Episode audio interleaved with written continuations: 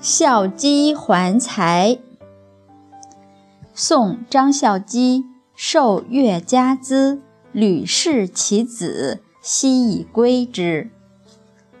宋朝的张孝基娶了同里富人家的女儿做妻子。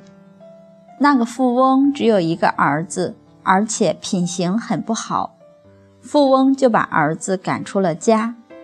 富翁死的时候，把全部的家产都托付给了张孝基。后来，富翁的儿子流落街头，成了叫花子。有一回，张孝基遇见了，就问他：“你能不能耕种园地呢？”他回答：“能。”张孝基就叫他去耕种园地。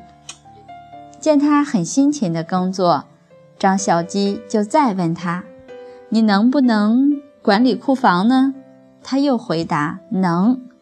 张孝基就叫他管了库房。以后他越加敦厚谨慎、勤俭可靠。张孝基就说明了原委，就把岳父所有的家产通通还给了他。